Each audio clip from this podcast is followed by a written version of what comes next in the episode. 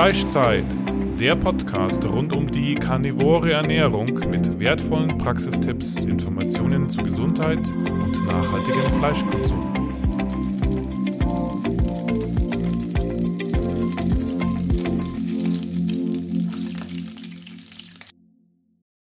Unser Partner heißt jetzt carnivoro.eu und bietet Supplemente rund um die karnivore Ernährung in höchster Bio-Weidequalität. Es gibt dort wertvolle Innereien wie getrocknete Leber, Herz, Milz, Knochenmark oder einen Innereienmix. Nicht nur die Mineralien, sondern auch die Vitamine sind durch die schonende Gefriertrocknung zu 95 Prozent erhalten. Das Verhältnis von Vitaminen und Mineralien ist in Innereien perfekt auf unseren Körper abgestimmt, da es sich um ein natürliches Lebensmittel handelt, das unsere Vorfahren über Jahrtausende konsumiert haben. Auch die Aufnahme durch unseren Körper erfolgt auf natürliche Weise gegenüber Nahrungsergänzungsmitteln, die isoliert hergestellt werden und häufig Zusätze enthalten. So gibt es auch Knochenbrühe in praktischer Pulverform zum Auflösen, auch ohne Zusätze, ganz natürlich mit einem hohen Anteil an Kollagen. Sichere dir jetzt mit dem Code Carnitaria 5% Rabatt auf deinen ersten Einkauf. Also, ja, herzlich willkommen zu einer weiteren Folge des Fleischzeit-Podcasts. Wir haben heute einen, einen, Vertreter einer besonderen Disziplin, nämlich des Bodybuildings, zu Gast. Und das ist Boris Karsten. Er ist Maschinenbauingenieur und ja, hat selber einen YouTube-Kanal, den ich jetzt eigentlich ganz interessant fand, ähm, also den ich dann unbedingt auch weiterempfehlen möchte. Warum, werde ich auch gleich erklären. Auf alle Fälle erstmal herzlich willkommen. Boris, vielleicht stellst du dich mal vor, wie du zu Bodybuilding auch gekommen bist. Hallo Andrea, vielen Dank erstmal für die Einladung. Ja, wie ich zu Bodybuilding kam, das ist eine relativ lange Geschichte. Ich war schon immer mit allem, was äh, Körper, also Leistungssteigerung angeht, sehr interessiert. Ich habe schon als Kind ähm, Sport betrieben, laufen gegangen, Liegestützen gemacht und ich komme ursprünglich aus Russland. Ja, und ähm, wir sind im Jahr 97 nach Deutschland gezogen und ja, mh, ich habe natürlich auch sehr viele Filme von Arnold geguckt und äh, habe ja nach sowas gestrebt. Und da in dieser Städtchen, in die wir gekommen sind, war ein Fitnessstudio. Und natürlich habe ich meine Eltern gebeten, dass sie mir die Abo zahlen. Äh, ja, das kostet damals irgendwie äh, 50 Mark oder so. Und mit 15, glaube ich, mit 15 habe ich mich da angemeldet und habe da losgelegt. Äh, hat unheimlich Spaß gemacht. Ich habe natürlich alles falsch gemacht, was man machen kann. Aber trotzdem große Begeisterung und ja, irgendwann sind wir dann ähm, nach, wir waren erstmal im Osten, im Osten Deutschlands und dann sind wir nach Westen gezogen, wo ich natürlich noch andere Studios besucht habe und da haben mir ein paar ähm, mehr erfahrene Leute gesagt, du hast eine exzellente Genetik, also du hast gute Veranlagung, mach mehr daraus. Ja, und das habe ich mir zu Herzen genommen und ja, dann habe ich es richtig gemacht mit, äh, mit richtiger Ernährung, mit äh, mit noch mehr Training. Wie gesagt, ich habe dann auch natürlich mein Training korrigiert soweit.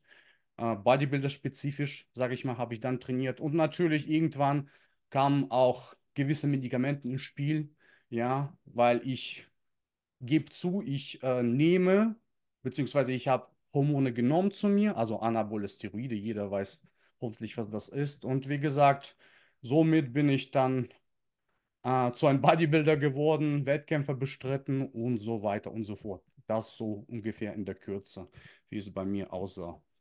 Okay, ja. Ich habe jetzt eben ähm, mir eben gedacht, ähm, was wir jetzt, was ich jetzt hier im Podcast habe, ist einen, eine Art Liver King, weil du eben auch mhm. Carnivore bist, aber mhm. äh, jemand, der eben zugibt, wie du es jetzt auch gerade schon zugegeben hast, dass du die ähm, Steroide nimmst oder genommen hast. Genau. Ähm, und der Grund, weshalb ich eben auch ein Video von dir unheimlich interessant fand, war, weil du da das ganze Hormonsystem ein bisschen erklärt hast mit den Steroiden. Ich würde da vielleicht später auch noch drauf eingehen, mhm.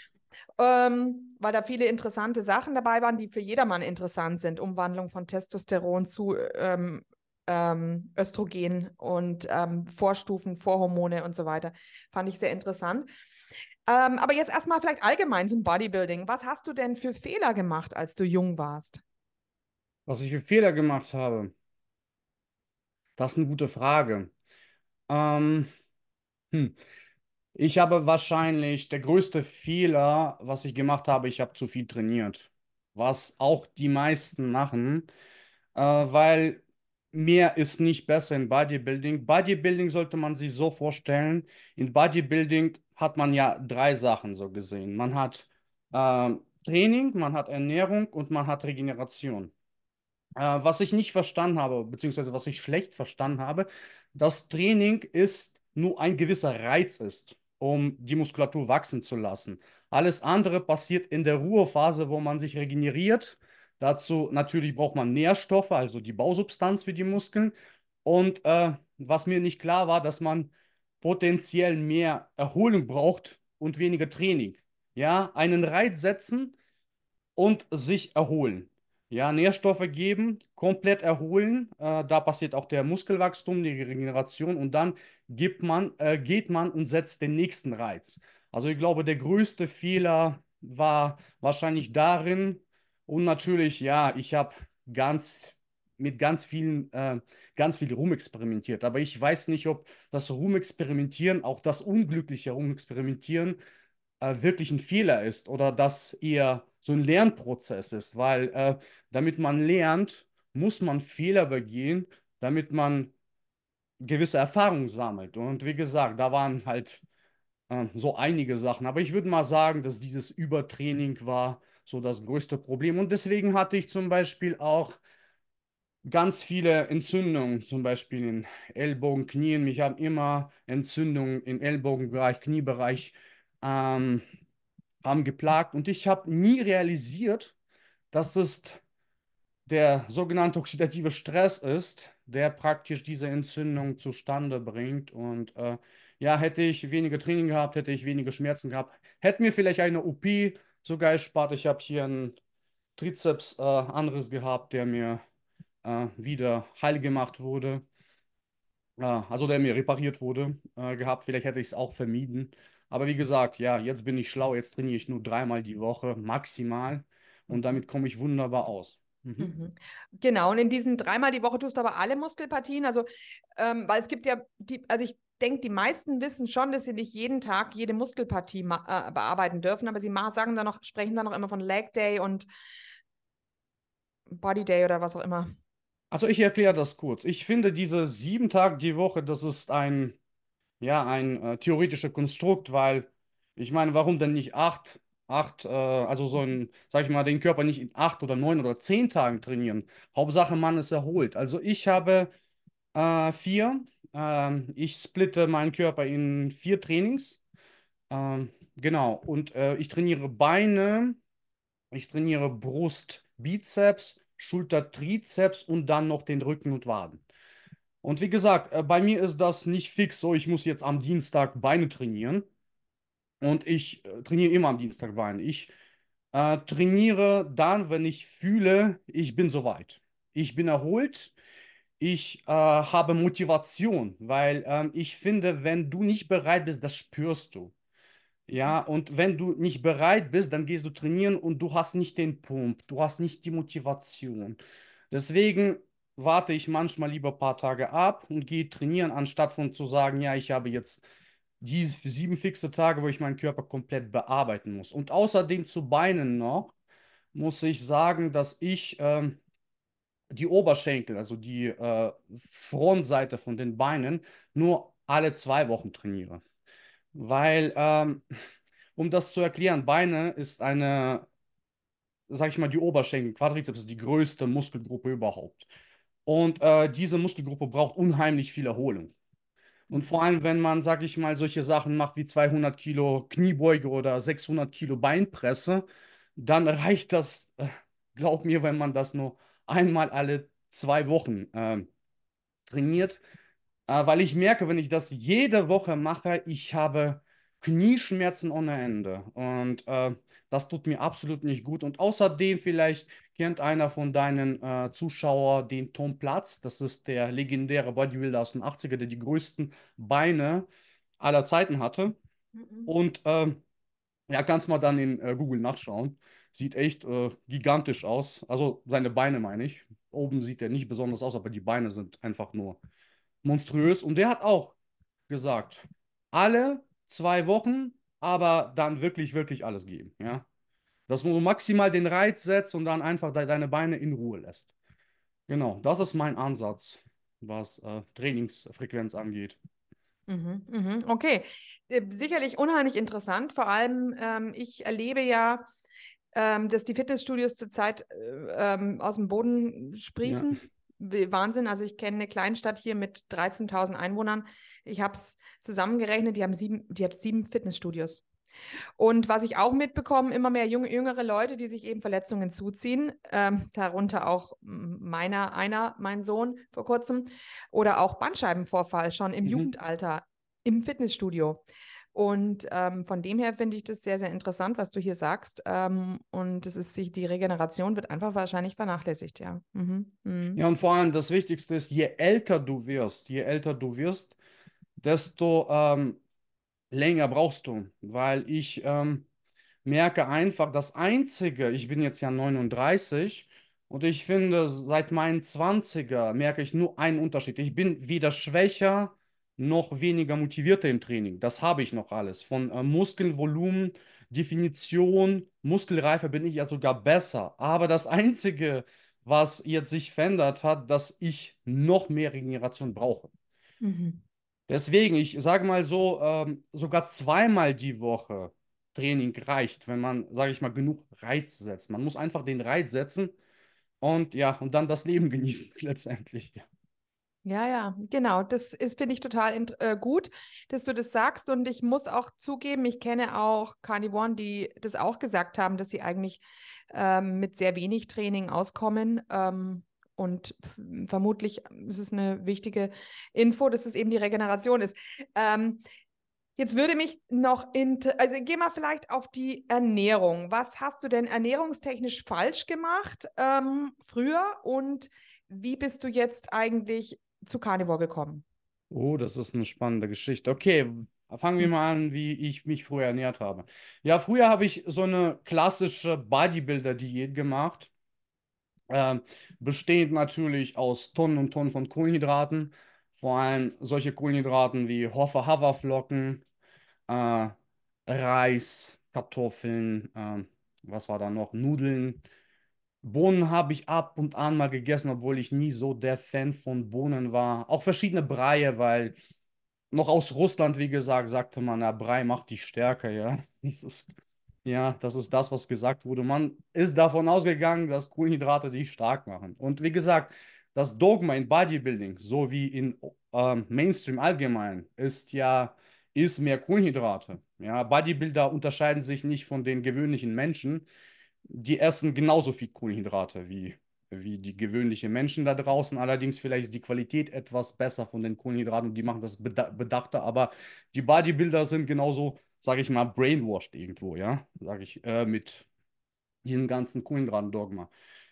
Dann natürlich habe ich auch Ballaststoffe gegessen, weil Ballaststoffe als etwas Wichtiges angesehen wurden. Ähm, also das habe ich alles gegessen. Fleisch habe ich gegessen, mageres Fleisch, viel Hähnchen, Brustfilet, äh, Fisch, was mager war, Magerquark, Proteinpulver, die ganzen Supplements natürlich, musste man auch alle probieren. Das ist vielleicht auch zu den Fehlern, die ich gemacht habe. Ich würde nie wieder diese ganzen Supplements zu mir nehmen, ja. Ja, so die ganzen Sachen habe ich gemacht. Äh, die Essfrequenz war ja sechsmal am Tag ungefähr, alle drei Stunden. Äh, genau, und na natürlich hat man sich dann aufgebläht, besonders in Aufbauphase aufgebläht gefühlt. Man hat sich nicht gut gefühlt. Was mein Problem mit der Ernährung vor allem war, dass ich nicht, ich habe keine Autoimmungeschichten. Ich habe da, ich habe da echt Glück, ich habe gar nichts, aber ich hatte immer diese niedrige Energielevel. Also ähm, Kohlenhydrate haben mich sogar, äh, haben mich äh, sozusagen immer gedämpft in meinem Alltag. Ich war immer müde. Mhm, genau, und ähm, das war meine Aufbauphase. Und in der Diät natürlich auch das klassische äh, Low Fat, äh, High Protein und äh, Low Carbs. Und das hieß ja immer viel Leiden, ja, weil du hast ja trotzdem äh, ziemlich instabilen Blutzucker und du hast immer ähm, massiven Hunger. Also du, du, das war so, dass du praktisch ja eine Mahlzeit gegessen hast und hast gewartet, bis du wieder essen kannst, weil du so viel Hunger hattest. Und das ist ja nicht der Hunger, den die Karnivoren haben, wo du mit Hunger, wo der Hunger dich sogar aktiviert, wo du sogar effizienter wirst mit Hunger. Also das ist ja dieser Fetthunger. Der Kohlenhydrate, Kohlenhydratenhunger macht dich ja to total pla äh, komplett platt, weil du bist, du bist dann gar nicht fähig zu denken. Ja, und das war das. Ähm, ja, also ich habe nichts anderes gemacht wie alle anderen Bodybuilder. Und ähm, ja, und dann habe ich äh, die karnivore Ernährung äh, für mich entdeckt und wie ich sie für mich entdeckt habe. Ja, ähm, ich bin ein Bitcoin-Enthusiast, ein Bitcoiner. Ich bin ein Schon wieder Bitcoin. Äh, ich habe es ja gerade am Mittwoch war das erste Mal, kam jetzt Bitcoin. Ähm, das wird jetzt wahrscheinlich öfter kommen. Okay. Mhm. Also hast du selber Bitcoin oder beziehungsweise bist du in Bitcoin? Äh, ja, ich bin nicht äh, noch nicht, ich bin nicht drin, mein Mann ein bisschen. Ich mache auch keine Geldgeschäfte, genau. Ich hab, aber okay. der, vor einer Woche, der letzte Podcast, das war einer, der auch über Bitcoin auch geredet hat. Aha, okay, ja, den höre ich mir auf jeden Fall mal an. Ja, ja. Ja, genau. Mhm. Ja, das, das, warum Bitcoin? Warum, was hat das mit Bitcoin zu tun? Warum sind die Leute, die karnivore Ernährung und ganz wichtig immer zu sagen, wenn du mit Bodybuilder sprichst, Ernährung, nicht Diät, weil Diät schreckt ab. Weil Diät in deutscher Sprache heißt ja immer Leiden, äh, Verzicht. Deswegen versuche ich immer Ernährung zu sagen und nicht Diät.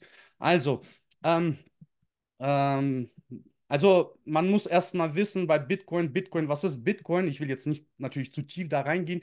Bitcoin ist ein Geld, was gegenüber dem aktuellen Geld steht, steht den Fiat-Geld. Weil Bitcoin wurde erschaffen, damit man die monetären Miseren, die wir zurzeit haben, aus der, aus der, aus der Welt schafft. Und ähm, die Leute, die Bitcoin verstanden haben, die haben das aktuelle System verstanden. Und die haben verstanden, dass das korrupte Geld alles drumherum korruptiert. Ja, das muss man sich äh, so vorstellen. Du hast einen Organismus und äh, Geld ist sowas wie Blut. Und wenn das Blut mit Tumor angereichert ist, dann wird dieser Tumor zu allen Organen ähm, dann, hingeleitet. Ausgestreut. Dann, genau, gestreut. Dann kommt, kommt zu einer Streuung. Und genauso das korrupte Geld korruptiert alles. Ähm, Ernährung äh, korruptiert, Krankensystem korruptiert, äh, was gibt es denn noch? Schulsystem, also Bildungssystem. Also du hast überall diese Korruption. Und ähm, ich gucke mir ganz oft Podcasts von YouTuber, Seifedin Amus heißt, das hat, der hat Bitcoin Standard geschrieben und der hat darüber gesprochen. Und mehr noch hat er Leute eingeladen aus Carnivore-Szene, weil mhm. er sich auch sehr viel mit ähm, Ernährung beschäftigt. Ist übrigens selber Carnivore. Ist mhm. meiner Meinung nach der größte Philosoph, äh, monetäre Philosoph heutzutage. Seifedin Amus. Kannst du ihn, ihn noch mal kurz, wie buchstabiert man den denn? Seife dienen. Oh Gott. Achso. Ich, ich, ich, wir tun es in die Show Notes. Du sagst, schickst es mir im Schluss, wir tun es in die Show Notes. ja, mhm. ja. ja. Ähm, genau, und der hat, der hatte mal, wen hat eingeladen? Eingeladen. Ähm, ja, sie, ähm, Teichholz, Nina Teichholz, kennst du sie? Ja, die ja. hat über die Öle, ähm, über die Öle ganz viele Vorträge gemacht. Da wurde ja komplett äh, geflasht, äh, als ich das gehört habe mit den pflanzlichen Ölen. Genau, das ist eine Journalistin, die mhm. eigentlich ähm, eben so ein bisschen die Geschichte von ähm, dem Fett niederschreiben wollte und dabei eigentlich gesagt hat, sie hat plötzlich gemerkt, dass sie mitten in einem Krimi steckt und sie selber die Agentin ist, die das Ganze alles gerade eben aufdeckt. Und das Buch heißt The Big Fat Surprise. Ja. Und es gibt es genau. leider noch nicht auf Deutsch. Genau, genau, ja. Ja, das, die fand ich faszinierend. Dann hat er noch Paul Saladino, der hat schon Baker. Und wie gesagt, und dann wurde für mich plötzlich irgendwie alles klar, weil das sich so logisch anhörte. Ich mochte schon immer Fleisch, ich komme aus Russland und wir hatten äh, einen Hof mit, mit Tieren, mit Kühen und Schweinen und mit Hähnen und ich habe selber Eier gesammelt und wie gesagt, ich hatte nie so eine Abneigung gegen Fleisch. Äh, und äh, da wurde erklärt in diesem Podcast, warum Fleisch so das Beste ist, was du überhaupt zu dir zuführen kannst. Und ich, da ich ja sehr mit Körper, mich für Körper interessiere und für Stoffwechselprozesse und etc. pp, ich habe natürlich angefangen, in die Richtung zu recherchieren und haben dann natürlich auch sofort festgestellt, ey, die Ballaststoffe, das ist ein Scam. Ja, ähm, Fructose ist Scam. Und alles drumherum ist letztendlich irgendwie nicht richtig, ja. Äh, und ja, so bin ich in das, dieses Carnivore Rabbit Hole reingerutscht und äh, ja, bin jetzt seit zwei Jahren schon drin, ja. Mit Mhm. gewissen Anpassungen natürlich, weil das war auch so ein gewisser Prozess für mich. Ja, ich musste auch ein bisschen rumexperimentieren, ein bisschen schauen, wie es am besten geht. Und ähm, ja, jetzt bin ich hier, ein Podcast. Okay, ja genau. Also da kommen wir nachher noch, ähm, noch mal zu, darauf zurück, was du genau konsumierst. Mich würde jetzt interessieren, die Bodybuilder, die sich also Low Fat, ähm, High Carb ernähren, ähm, das Fleisch, was sie ähm, zu sich nehmen oder auch, auch High Protein. Du hast auch gesagt, ähm, viel Hähnchen und dann auch noch die Proteinpulver. Ich habe mal gehört, dass die Bodybuilder ähm, einen recht hohen Depressionsgrad aufweisen. Glaubst du, das liegt an dieser Ernährung? Hm, Oder ist, kannst äh, du das bestätigen? Also, die bei, bei Bodybuilder, ich meine jetzt, wenn es jetzt nur etwas mit Bodybuilding oder ja, oder generell, meinst du jetzt Body, Bodybuilding? Dass Bodybuilder recht depressiv sind. Mhm. Du hast ja auch gesagt, instabiler Blutzucker, niedrige Energielevel hattest du da. Ähm, aber kannst du das auch irgendwie bestätigen, dass dass andere da auch ähm, recht schwierig sind oder ähm, nicht gut gelaunt? Ja, ich kann natürlich sagen, dass man ähm, relativ instabil, was die Psyche angeht, in der Diätphase, weil dieses, das Blutzucker, was ständig schwankt, äh, ja, das ist ähm, sehr belastend für, für den Körper und für die Psyche. Man fühlt sich an sich irgendwie eingefallen, leer, man fühlt sich zu dünn und natürlich schlägt das, ja, ja, man fühlt sich dünn. Also wenn man diese, diese Den Diät Frauen geht's macht, ja man ist meistens ja, man umgekehrt, fühlt ja. sich immer total dünn, ja. Mhm. Und das schlägt wahnsinnig auf die Psyche. Und ich würde mal sagen, dass diese äh, fettreiche Ernährung in der Diät äh, oder in der Vorbereitung äh, kann natürlich helfen, diese Instabilität zu überwinden. Dass man zumindest gut genährt ist oder dass der Hunger, den man hat, man hat trotzdem ja Hunger, aber der Hunger ist anders. Und ähm, das macht dich psychisch, ja, stabiler. Mhm. Obwohl ich muss ja dann später, wahrscheinlich werden wir ja über die, ähm, über Kohlenhydrate sprechen, da muss ich noch mehr zu sagen, weil ich da auch gewisse Erkenntnisse für mich hatte, ja, was Kohlenhydrate Mhm. angeht. Aber das können wir Mhm. vielleicht auch noch später Mhm. ansprechen. Ach so, okay. Ähm, ähm, ja, also von dem her ähm, denkst du, also das liegt auch daran. Ähm, und klar, Body Dysmorphia, also dieses immer sich nicht hübsch genug fühlen, aber ich, gut, das kennt man natürlich aus der Frauenwelt auch genu zu Genüge. Wie viele Frauen können sich schon in den Spiegel schauen und sind zufrieden mit sich? Das ist ja leider auch sehr, sehr wenig, dieser Prozentsatz. Aber ähm, was hältst du von diesen Proteinpulvern? Und du hast doch gesagt, Supplemente zu viel genommen. Mhm. Ja, was soll ich äh, davon halten? Also, ich sage mal so, sind verarbeitete Lebensmittel. Das ist schon, das ist schon das Erste. Ja, Mhm. irgendjemand hat das in die Dose reingemacht und du musst dieser Person dann vertrauen. Damit Ja. habe ich schon ein Problem, ja, weil ich, ich möchte, also mein Ansatz ist, ich, ich will, ich esse nur das, was ich verstehe, ja. Proteinpulver, ja, verstehe ich nicht ganz. Ich weiß nicht, was da alles drin ist, ja. Okay, das ist das Erste. Das Zweite ist, egal wie gut der Proteinpulver ist, Fleisch ist immer besser. Immer besser, ja.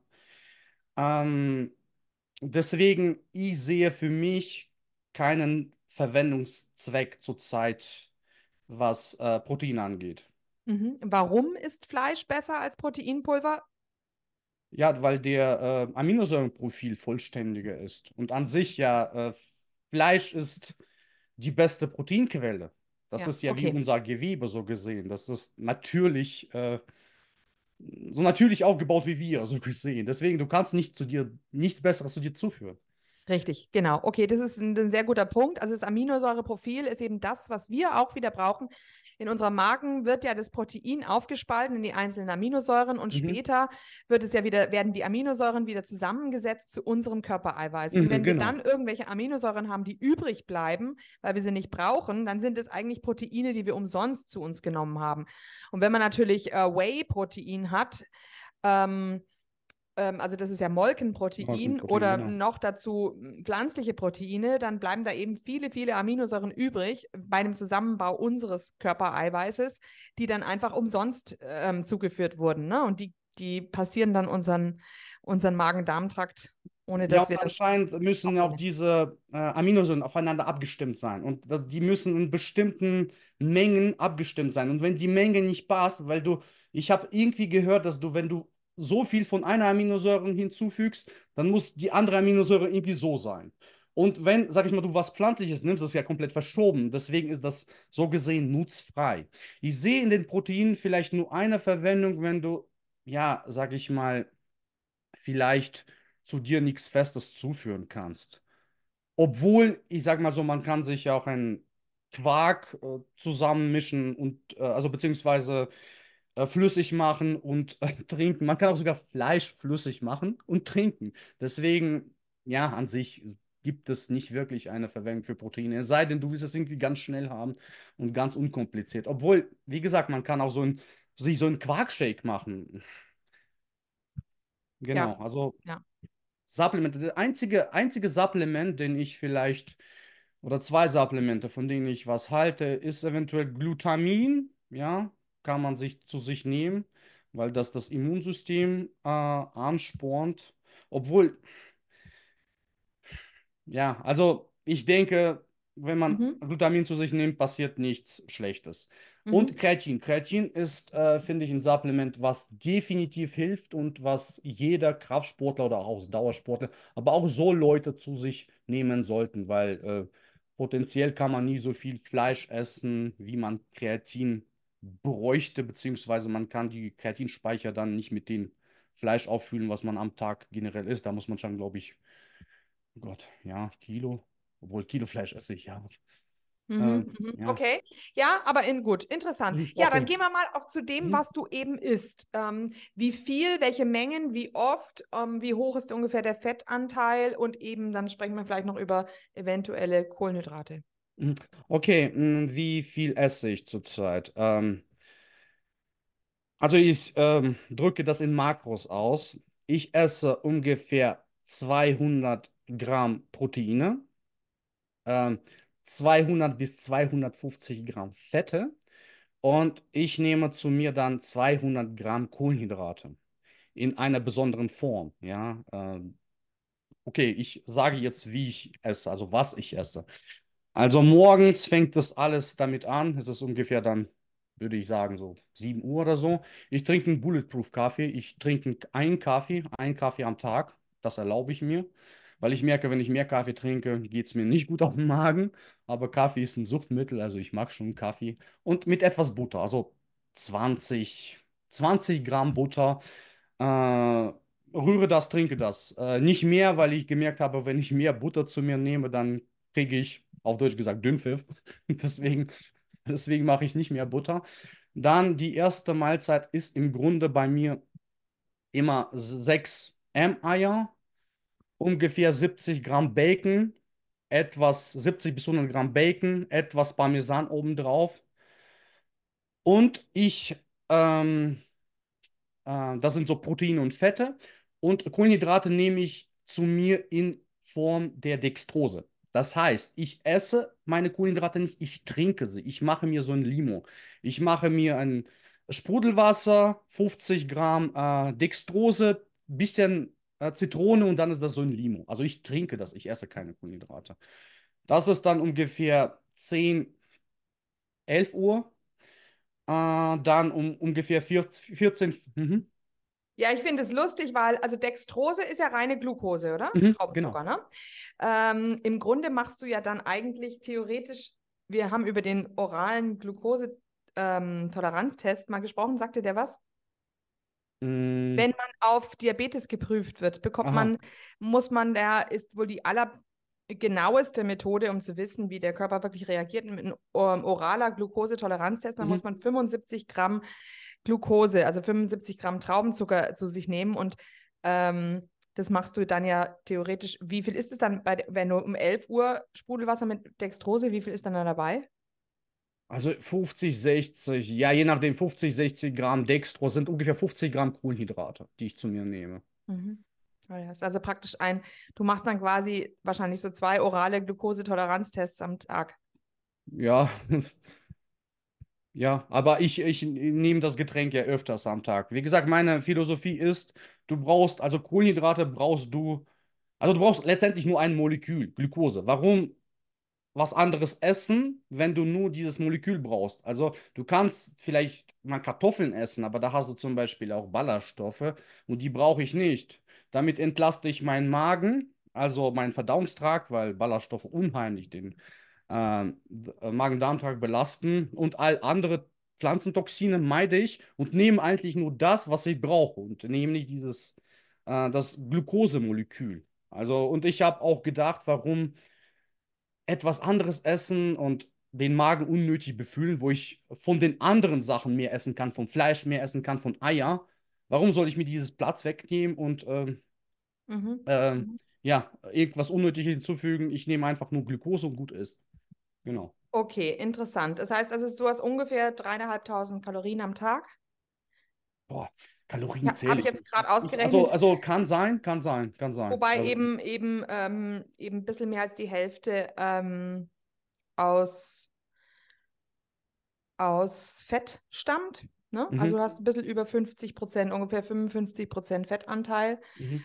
Ähm, und dein Fett zu Eiweißverhältnis alleine ist eben 1 zu 1, aber es kommen noch die Kohlenhydrate dazu. Ich denke, das Genau, ist, und, ist jetzt beim, war jetzt beim Christoph Lex von Carnivoro, der das High Rocks macht. Ich weiß nicht, ob du den Mhm. Ja, geschaut ja, ja, hast. ich habe mir, ich hab mir den äh, Genau, ich angeschaut. glaube, es war in etwa dasselbe, ja. nur dass der wohl in Form von Obst die Kohlenhydrate zu sich genommen Ja, hat. Aber da, da kann ich auch noch was zu sagen. Da kann ich auch genau, noch was zu hast du schon mal, ähm, ich habe auch eben letztes Mal angesprochen, dass es Leute gibt, die auch die Galaktose hernehmen als Zucker. Machst, hast du das schon mal gehört? Hörst du das Ist von auch, ich meine, ich äh, halte von, ja, ich kenne die Ansätze zum Beispiel von äh, Saladino, der äh, Früchte isst.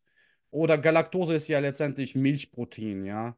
Und für mich ist Galaktose wie Fructose, das sind unverdauliche Kohlenhydrate.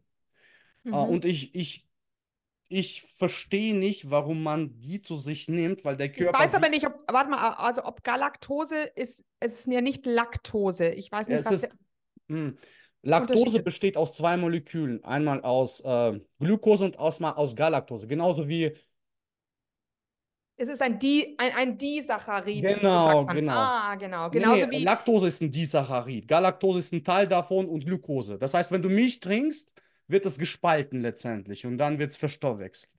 okay, genau. Genau. Super, vielen Dank da. Mhm. Genau, hast du dich gut, äh, kennst dich gut aus. So wie ja der, der, die, der normale, ähm, der normale Haushaltszucker ist, besteht ja zur Hälfte aus Fructose und zur Hälfte Genau, aus genau. Glucose. Also da haben wir auch wieder ein Disaccharid und ein Mhm. Monosaccharid ist eben die Dextrose, ist ein reiner Traubenzucker, also sprich reine Glucose, was du Mhm. zu dir nimmst. Es ist halt insulinabhängig, aber in deinem Fall willst du ja Insulin vermut vermutlich auch wegen den ähm, Wachstumssignalen.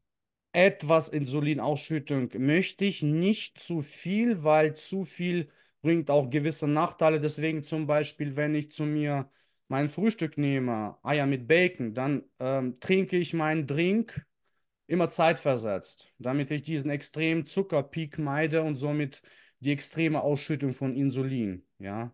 Und da, da bin ich halt fitter. Also ich, viele sagen, ja, du nimmst äh, äh, Glucose zu dir, bist du dann nicht müde. Ich muss sagen, von diesen 50, 60 Gramm bin ich da nicht äh, müde. Meine Energieleveln sind gut. Okay, natürlich, wenn man, sage ich mal, Keto isst, dann, dann hat man echt quadratische Augen und äh, guckt man durch die Wände. So, so fit ist man. Natürlich dämpft das ein bisschen, aber nicht zu stark. Mhm. Und ähm, also du meintest es als positiv, wenn man Keto ist, ist man noch, noch aufmerksamer oder meintest du das jetzt gerade negativ? Keto, ich habe ein kompliziertes Verhältnis zu Keto. Mhm. Ja, also ja, also wenn man Keto, äh, Keto rein Keto macht, dann ist man natürlich fit ohne Ende. Man ist eine Maschine. Ja, aber das hat Nachteile beim Training und das hat Nachteile beim Schlafen. Bei den Leuten mit schnellen Stoffwechsel, weil ich habe auch Leute gesehen, die, die äh, nur auf Fleisch, die fühlen sich wunderbar. Denen fehlt absolut nichts. Die können trainieren, die schlafen wie Babys. Aber ich habe festgestellt, das sind tatsächlich Leute, die extrem langsamen Stoffwechsel haben. Und ich bin, habe unheimlich schnellen Stoffwechsel. Ich, äh, Keto ist für mich, ja, ein, wenn ich das länger mache, ist für mich Gift. Okay. Du Mhm. hast ja, hast du denn öfter Blutzuckermessungen gemacht? Hast du mal so ein CGM probiert?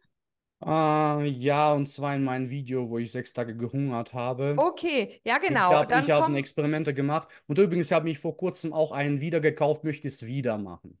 Mhm. Ja, Okay, aber äh, das ist interessant. Dann erzähl doch mal von diesen sechs Tagen. Also du bist auf alle Fälle damit metabolisch flexibel. mhm. Deine, deine Fett oder deine Zellen können sehr wohl mit dem Fettstoffwechsel ähm, zurechtkommen, wenn du das ja schon mal gemacht hast. Wie ging es dir denn da, die sech, in diesen sechs Tagen Fasten? Ja, also für die, für all die, die es genauer wissen wo, wollen, können natürlich das Video anschauen. Äh, da habe ich alle diese sechs Tage komplett äh, gefilmt und mit allen Parametern, habe alles aufgenommen, was ging. Äh, aber wie ging es mir?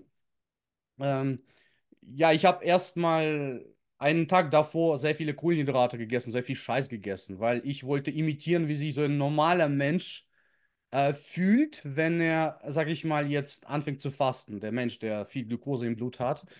Und ich hab's, äh, wie gesagt, ich habe am Abend davor Süßkram gegessen, Burger gegessen, Pommes gegessen.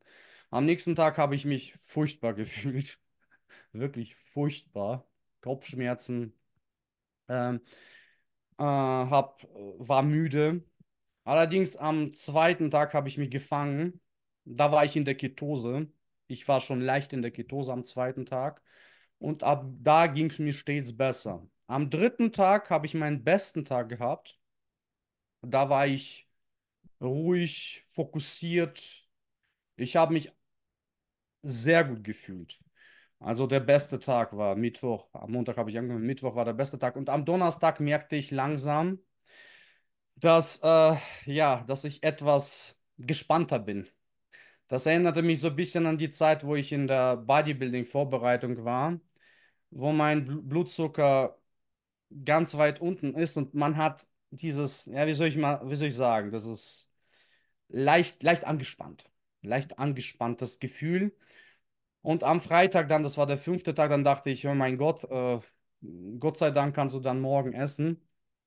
Äh, Und in den Tagen, ich sag mal so, habe ich noch verschiedene ähm, Challenges gemacht. Ich habe, ich bin trainieren gegangen, ich bin joggen gegangen, ich habe da äh, 300 oder 200 Liegestützen gemacht, um zu gucken, ob ich überhaupt funktioniere auf, äh, in, in dieser Zeit, wo ich faste. Ging alles wunderbar. Ähm, allerdings, die letzten zwei Tage waren schon anstrengend. Man muss auch sagen, ich habe sehr geringen Fettanteil. Mein, mein, mein Körper hat nicht viel Substanz, um sehr lange, sage ich mal, zu fasten. Ich habe sehr niedrigen Fettansatz. Deswegen, weil viele meinen, die, die fühlen sich ab dritten Tag so erst richtig gut. Ja, und äh, wie gesagt, das kann ich nicht bestätigen. Äh, wahrscheinlich, weil ich zu wenig Fettreserven habe. Was ich natürlich gemerkt habe, dass ich von Tag zu Tag immer weniger geschlafen habe. Ja, am ersten Tag habe ich, glaube ich, acht Stunden geschlafen, also am ersten Tag, wo ich gefastet habe. Und am letzten Tag, ich habe vier Stunden geschlafen. Ich, Mhm, mhm. Das heißt also, da die Cortisol-Ausschüttung ist einfach gestiegen. Das äh, Genau. berichten ja viele. Also viele Mhm. Leute erzählen, sie können nicht fasten. Bei ihnen, sie werden zittrig, es ist eben unruhig. Das ist einfach das Cortisol-Stresshormon, was dann ausgeschüttet wird. Mich würde jetzt noch interessieren, hast du denn in der, also weißt du, wie tief der Blutzucker dann gesunken ist und hast du Ketone auch gemessen? oh, Ketone waren ganz hoch.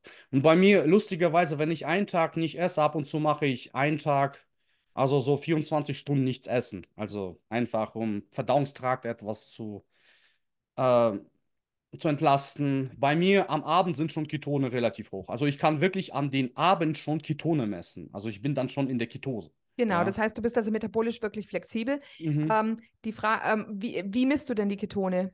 Ah, Ich habe ähm, Streifen und ein äh, wie heißt Oralen, orales genau, Messgerät. genau, genau, Messgerät. Ja, die Also, oralen Messgeräte, die zeigen natürlich auch immer, ähm, die zeigen immer entweder ein gar nichts oder alles an. Das ist immer ein bisschen, ein bisschen nervig. Am besten ist die Blutmessung schon. Ich, ich, ich kenne meinen schon relativ gut, also ich weiß, wann er die Wahrheit sagt. Außerdem nach, ich verifiziere das noch das Ganze mit, mit dem Streifen, also Mit mit, mit Urinstreifen. Urin, genau, mit Urin. Und die sind dann auch lila, oder wie? Ja, die sind dann auch verdunkelt. Okay. Mhm. Mhm. Mhm. Wie gesagt, ich äh, bin, ich bin sehr, sehr schnell in der Ketose, aber du hast ja noch irgendwas gefragt. Ich, Blutzucker. Du hast doch gesagt, du hättest ein CGM gehabt am Arm. ja, genau, also Blutzucker, ich merkte, wie von Nacht zu Nacht der Blutzucker immer tiefer wurde, immer tiefer. Also ich, ich, wie gesagt, in dem Video, in dem Video, wo ich sechs Tage gefastet habe, ich habe alle Grafiken gezeigt von allen sechs Tagen. Da kann man genau se sehen, an welchem Tag, äh, wo mein Blutzucker war. Und man merkte, dass der rutscht immer tiefer, von Nacht zu Nacht immer tiefer, immer tiefer. Und da hast du gesehen, wo es wirklich ganz, ganz tief war, dann boom, ah, bist wach. Mhm. Ja. Mhm. Okay, ja, interessant. Ähm, ja, also das heißt, das Experiment hast du gemacht, aber es hat dir eben nicht so unheimlich gut getan. Äh, Ähm, nein, nein, absolut nicht. Äh, mhm. ich finde, das hat mir gut getan. Ich weiß, was das Fasten ist. Ich habe mehr über Erkenntnisse über meinen Körper gewonnen. Also ich fand es unheimlich gut und äh, ich finde auch das Schöne nach diesen sechs Tagen, man hat auch danach so einen Afterburn-Effekt. Das Mhm. heißt, man isst zwar, aber man verliert weiterhin Fett und man bleibt Mhm. fit. Und dieses, Mhm. dieses extrem Fitte, dieses, ähm, ja, das kann man gar nicht beschreiben, als ob man irgendwie auf äh, Amphetamin isst. Ja, das ist ungefähr so ein Zustand, den behältst du noch bei. Und zwar ein, zwei Wochen noch.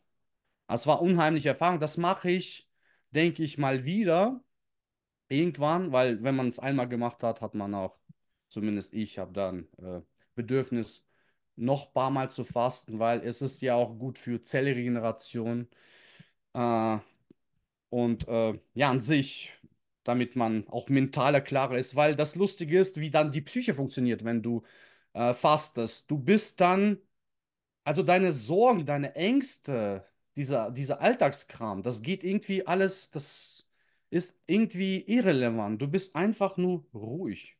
Mhm. Ja, weil man kann es ja verstehen, wenn du in der Natur nichts zu essen hast, deine Hauptsorge ist, Essen zu finden. Ja, und alles andere ist dann irrelevant. Und deswegen, ja, hat es sich, fühlt es sich so an, als ob man mental deutlich ruhiger ist, weniger Angst hat, einfach, ja, sich Okay, besser fühlt in der Hinsicht zumindest, ja. Vom Schlaf Ja. rede ich jetzt nicht. ja. Ähm, vielleicht noch eine letzte Frage, bevor wir auf die ganzen, ähm, auf die Hormon Hormongeschichten kommen. Wie viele Bodybuilder gibt es denn inzwischen, die sich Carnivore ernähren? Wird es immer mehr? Bodybuilder, die sich Carnivore ernähren. Also, ich weiß nicht, es gibt ja viele Bodybuilder. Ähm, ich meine, unter den Eliten natürlich niemand. Mhm. Ja, man, man muss ja zugeben, dass ähm, dieser Gedanke ist einfach viel zu neu für die Menschen. Ja, und äh, auch viele Bodybuilder verstehen ja nicht, dass Kohlenhydrate letztendlich nur ein, ein Brennstoff ist. Ja, es ist kein Baustoff, was man von, von Protein wächst. Äh, das, dieses Verständnis ist noch nicht da. Deswegen habe ich letztendlich auch meinen Kanal gestartet, damit ich mehr Leute, die Sportenthusiasten dazu bekomme. Aber zurzeit muss man sagen, eher, eher keine. Also vielleicht von den, sage ich mal, unbe nee, unbedeutend würde ich nicht sagen, aber von denen, die man so nicht kennt, die nicht Mainstream sind, gibt es vielleicht ein paar, aber so ähm, von den Bekannten her, mh, nee, nicht wirklich. Okay. Lieber, lieber King, aber das ist ja kein Bodybuilder. Ja, ja. Genau. Und ähm, der Arnold Schwarzenegger, was hältst du von dem? Also du warst ja früher ein, ein, ein, ein Fan von ihm. Hat sich das Bild vielleicht jetzt gewendet?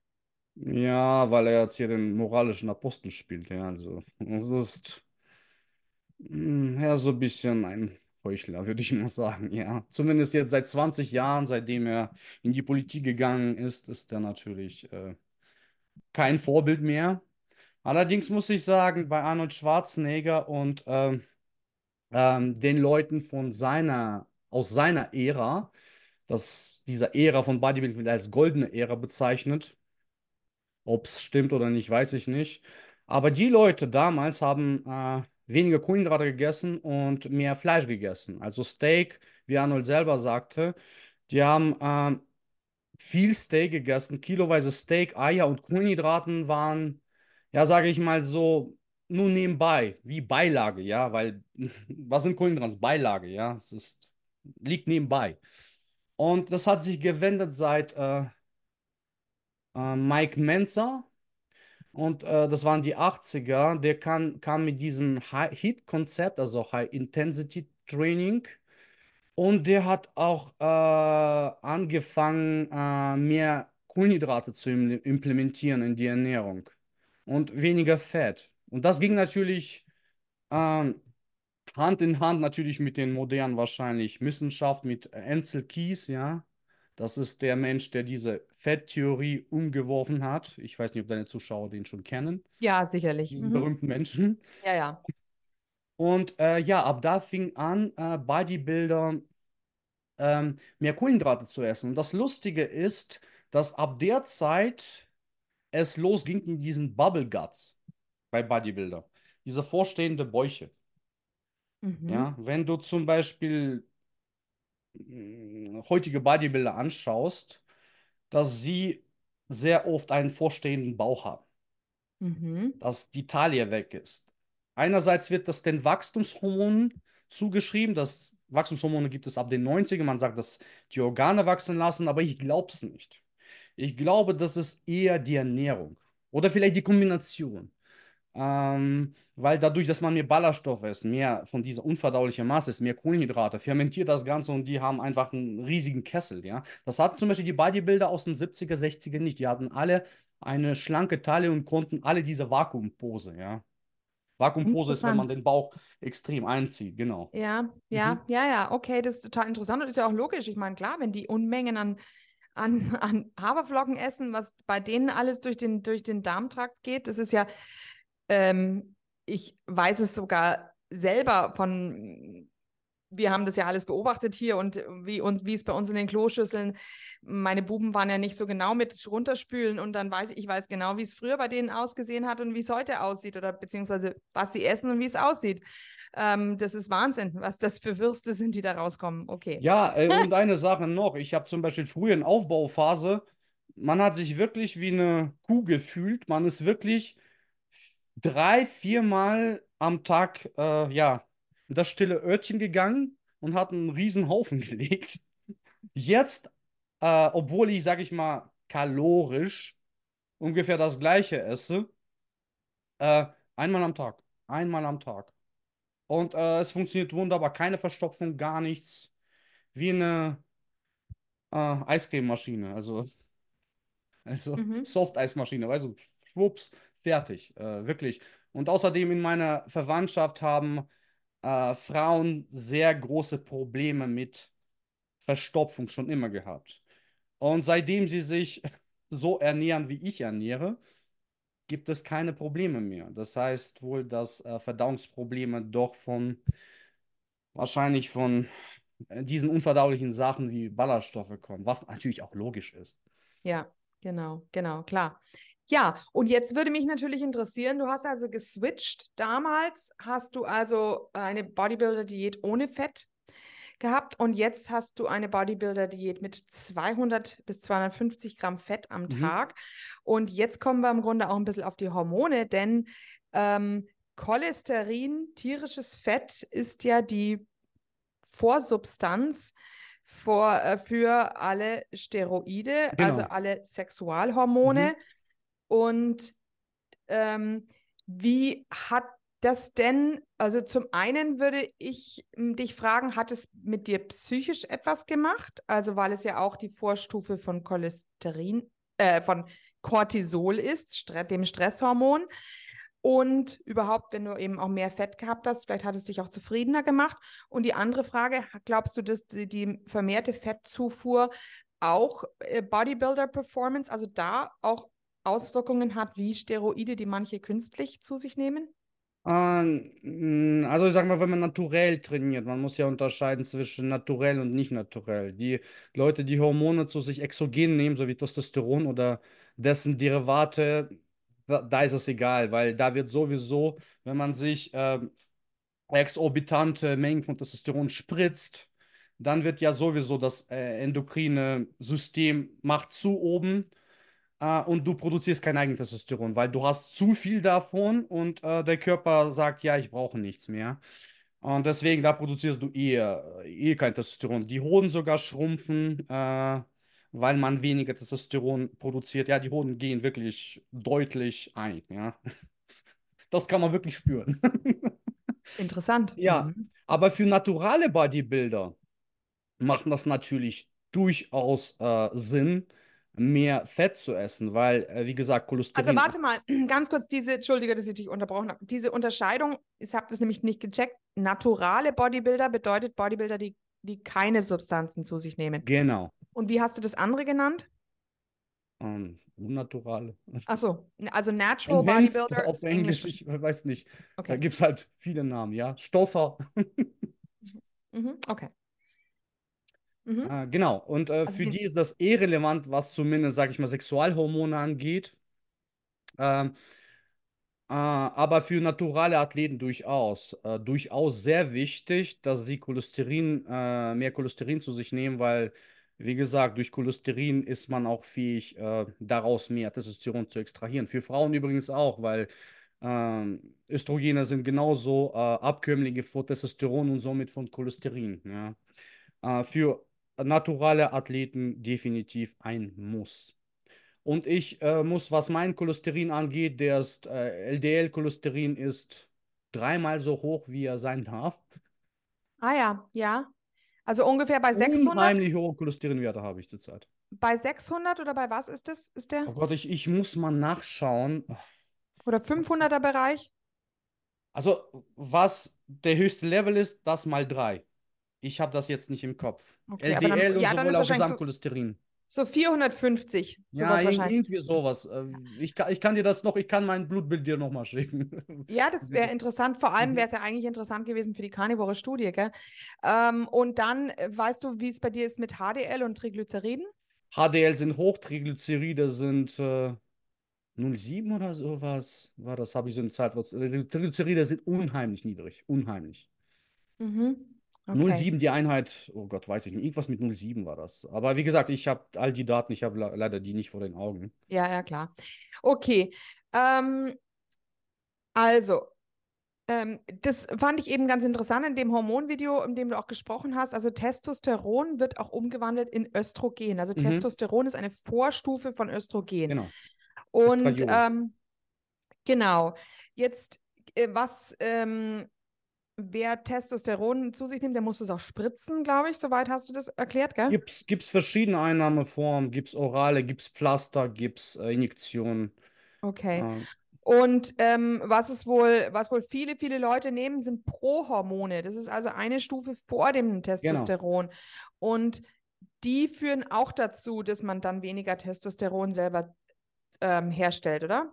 Ich sage mal, bei Prohormonen hat man das Problem, dass sie nicht die volle Wirkung von Testosteron haben, aber all die Nebenwirkungen. Deswegen Prohormone machen nicht viel Sinn, weil die Mhm. man trotzdem zu Testosteron noch umwandeln muss. Und dafür muss man bestimmte Enzyme haben. Ja, und wir haben nun begrenzte Anzahl von diesen Enzymen im Körper, damit sie dieses Prohormon zu Testosteron umwandeln.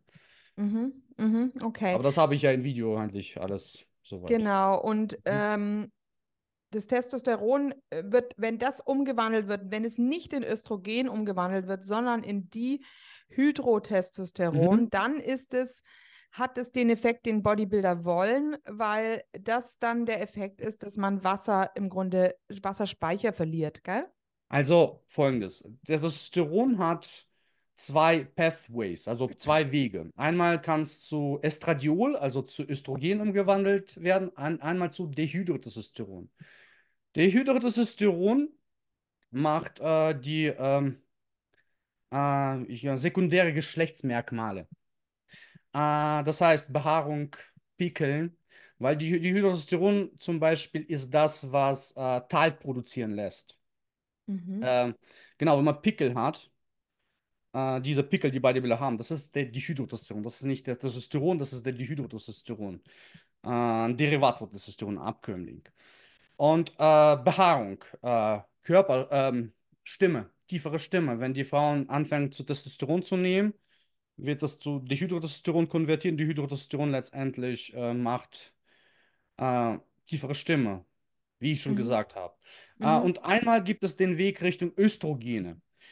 Und ähm, dass, äh, wenn man vermehrt zu sich Testosteron nimmt, macht man natürlich auch mehr Östrogene und mehr von DHT. Und wenn man als Mann mehr Östrogene hat, was heißt das? Äh, eventuell die sogenannten Frauenbrüste, also die Brustdrüse äh, schwillt an, also man kriegt als Mann Frauenbrust. Zum Glück zum Beispiel bei mir nicht, also egal wie viel ich mir Testosteron spritze, bei mir passiert das nicht, aber einige auch schon bei geringsten Mengen fing das an schon zu kribbeln bei denen, ja. Und sowas kann, wenn es in den äh, fortgeschrittenen Stadium ist, sowas kann dann nur rausoperiert werden. Das heißt, man muss das aktiv rausschneiden, ja. Ähm, oder zum Beispiel Östrogene ähm, in exzessiven, in exzessiver Menge lassen auch, äh, lassen, ähm, lassen auch ein Wasser ziehen. Also das heißt, man wird so, ähm, man verwässert. Also Wasser binden. Das sind zum Beispiel Östrogene. Da gibt es natürlich auch die gewisse Medikamente, die Östrogene äh, senken oder auch dieses Enzym blockieren. Viele Bodybuilder deswegen nehmen so Enzymblocker äh, oder Östrogenblocker, damit sie dieses Problem ähm, meiden. Oder bei DHT genau dasselbe. Bei DHT, man kann auch ähm, gewisse Medikamente nehmen, damit man auch DHT blockt. Und ähm, wie gesagt, diese zwei Derivate, äh, die von Testosteron stammen, die können gewisse Probleme erzeugen, die man nicht haben möchte. Und deswegen, sage ich mal, versucht man an den Steroiden so rumzuschrauben, damit man das Haupteffekt hat, aber diese Nebeneffekte nicht hat. Ja. Und äh, Mhm. da kommt man zu diesen SAMs, also das ist die Gruppe, die letztendlich dann äh, ja, äh, als Modifikation von Steroiden kommt, an denen zurzeit äh, gearbeitet wird. Ja. Mhm. Mhm. Ich Mhm. glaube, ich rede zu viel. Nee, nee, nee, nee, nee, es ist ja, ist ja total interessant. Ich weiß nicht, ob das für deinen Zuschauer nicht zu viel Ja, Info ich ist, denke, das ist m, doch, es ist ja schon interessant. Also es geht ja jetzt hier um grundsätzlich um anabole Hormone. Anabole Hormone, ähm, du hast eben da eine gute Übersicht gehabt, also aufbauende Hormone. Das eine waren eben jetzt diese ganzen äh, Sexualhormone, Mhm. aber was, das haben wir jetzt im Grunde, oder, und das sind die Steroide. Mhm. Und das andere, äh, was du auch beschrieben hast, sind eben die Wachstumshormone. Am Pep- bekanntesten ist eben IGF-1. Mhm. Aber ähm, es gibt eben auch noch andere ähm, Growth Hormones. Ähm, und das, was ich ganz interessant fand in deiner Ausführung, also ich verlinke am besten auch mal diese, ähm, deine, dieses Video, wo du das mit den Hormonen genau beschrieben Mhm. hast. Interessant fand ich jetzt zwei Sachen. Das eine hatte zwar nichts mit Hormonen zu tun, aber das ähm, war für mich jetzt auch endlich eine Erklärung. Du hast beschrieben, dass man also auch Fette ähm, umgewandelt werden können in Zucker. Also wer üb- überschüssig Glycerin, Glycerin vor allem. es Mhm. liegt an dem Glycerin, welches Mhm. beim Triglycerid ähm, praktisch der Kopf oben Das ist. der Kopf, ja. Genau. Ähm, und ähm, zwar die Leber und macht diese Umwandlung, oder? Also folgendes, wenn man, äh, HGH ist das, das menschliche Wachstumshormon, über was wir jetzt reden. Mhm. HGH wird ähm, bei den Menschen äh, nachts, wenn wir, also die, die, die größte Menge davon wird nachts produziert, wenn wir schlafen. Wenn wir im Tiefschlaf sind, wird äh, Wachstumshormone ausgeschüttet.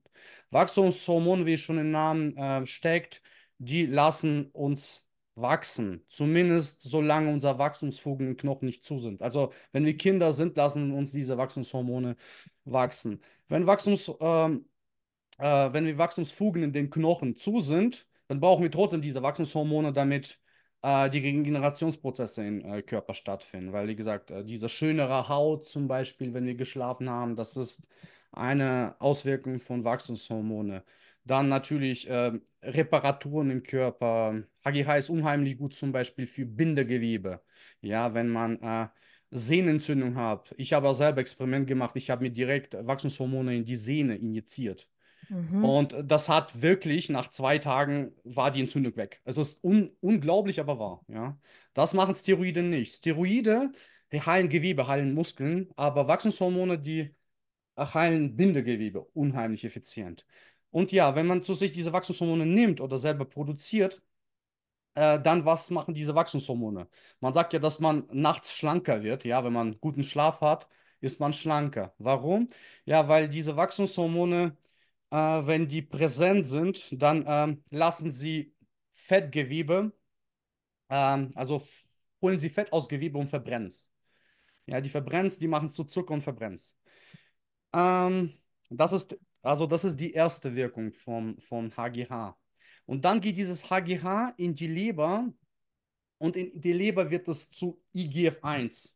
Also das ist Insulin-like Growth Factor. Und das Ding, dieses Insulin-like Growth Factor, lässt tatsächlich, lässt tatsächlich äh, die anabole Prozesse laufen. Das ist Mhm. das, was ähm, Muskelgewebe aufbaut. Und man sagt sogar, man schreibt sogar IGF zu, dass es nicht nur äh, Muskeln, also Muskeln, einzelne Muskelzellen wachsen äh, lassen kann, wie die Steroide, das kann sogar die nebenliegende Stammzellen zu Muskelzellen machen. Das Mhm. heißt, das HGH oder IGF-1 lässt neue Muskelgewebe entstehen. Mhm. Äh, ob das in Wirklichkeit so ist, ist fraglich, ja, weil ähm, so wirklich direkte Beweise gibt es dafür nicht, ist eine Theorie. Allerdings werden diese Wachstumshormone sehr stark von Athleten konsumiert in, ein, in unheimlichen Mengen. Ähm, ja, weil man sich halt dadurch erhofft, mehr, mehr Muskelmasse und zwar also die neu erschaffene Muskelmasse auf, ähm, also neue Muskelmasse so gesehen durch diese Stammzellen zu erschaffen. Aber was bei HGH wirklich, äh, was man bei HGH ähm, sofort merkt, wenn man sich, sage ich mal, mehr als vier Einheiten, also das sind internationale Einheiten, äh, das ist eine Messmenge, äh, zu sich nimmt, dann verliert man, verliert man sehr gut an Fett. Man merkt wirklich, wie Fett schmilzt. Ja. Allerdings muss man mit HGH aufpassen, weil, äh, wie man, wie ich schon sagte, HGH macht ja ähm, macht Fett zu, zu, zu Glucose und wenn man zu viel HGH nimmt, wird der Blutzucker, Blutzucker zu hoch. Das heißt, die Athleten, die zu viel HGH nehmen, die haben immer zu hohen Blutzucker und die müssen sich Insulin spritzen, damit sie ihre Bauchspeicheldrüse nicht verheizen. Also, wie gesagt, es ist eine ganze Wissenschaft, die dahinter steckt.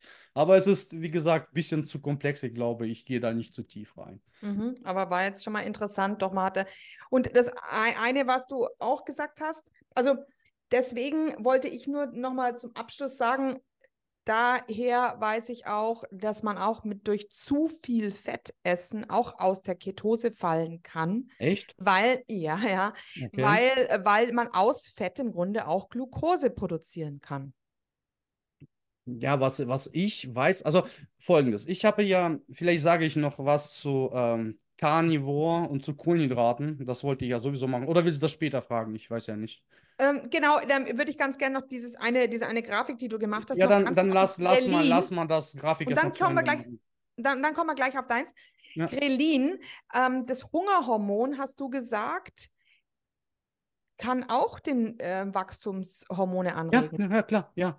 Und zwar, wenn du Hunger hast, hast du immer einen Spike äh, in, also eine Spitze von, äh, ähm, also dann spiked immer HGH, weil HGH muss ja Nährstoffe zur Verfügung stellen. Also muss ja dieses vom Fett, äh, Fett freimachen für, für die Umwandlung zu Glucose. Und deswegen, wenn man Hunger hat, hat man tendenziell äh, hohe, hohe Ausschüttung von HGH. Deswegen ist Insulin und HGH sind immer Gegenspieler. Ja, Wenn dein Insulin hoch, wird dein HGH nicht hoch sein. Zumindest, wenn das alles endogen passiert, ja. Ja, aber Insulin ist ja theoretisch auch aufbauend. Man sagt ja, Insulin ist auch ein anaboles Hormon. Also das ganz Ah, verstehe ich ana- nicht. Wann, wann, wann, wann ist dann Insulin- die katabole Phase? Insulin ist äh, in der Hinsicht anabol, weil er die Nährstoffe transportiert, die Glucose.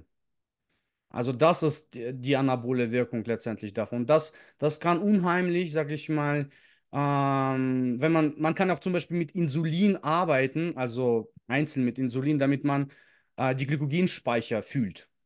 Ja, viele Athleten machen so Aufladen, die schießen sich 10 Einheiten Insulin und dann 200 Gramm Kohlenhydrate und dann ist man richtig, ja, ich kann, ich kann, es nicht erklären, man ist so richtig von Muskeln her, richtig voll. Und du weißt ja, dass ähm, beim Bodybuilding kommt es darauf an, dass man diese unheimliche Fülle von Mus äh, Fülle hat in den Muskeln. Und zum Beispiel, wenn man richtig ausgetrocknet ist und diese Fülle hat noch, dann sieht man unheimlich gut aus auf der Bühne.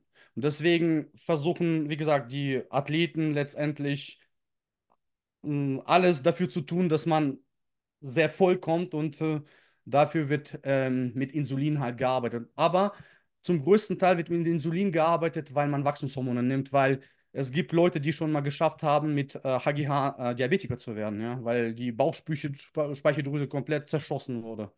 Mhm. Ähm, ähm, ja, dann kommen wir jetzt mal kurz auf das, was du gerade ansprechen wolltest, noch wegen Kohlenhydraten und Carnivore. Mhm. Ach so, ja. Ähm, ich habe ja zwei Jahre mh, Carnivore gemacht. Ich habe auch zeitlang, äh, also rein Carnivore gemacht, ganz ohne Kohlenhydrate. Und ich muss sagen, es lief. Also Schlaf war nie richtig gut. Allerdings die Form wurde immer besser und besser. Ähm, ich wurde immer trockener und trockener. Äh, also die Form wurde besser. Aber irgendwann, irgendwann kippt es. Irgendwann ähm, wurde ich so leicht verwässert. Also ich hatte so einen komischen Wasserfilm gehalten, obwohl ich eigentlich alles das gemacht habe, was ich davor auch schon gemacht habe, wo ich gut aussah. Ja, und das passiert ungefähr nach ah, drei Monaten, wo ich ohne Kohlenhydrate lebte. Es Mhm. kippte und ja, ich habe einen Wasserfilm gezogen, was nicht so gut aussah und ich wusste nicht, was das Problem war. Und irgendwann kam ich äh, dahinter, dass es der Cortison ist.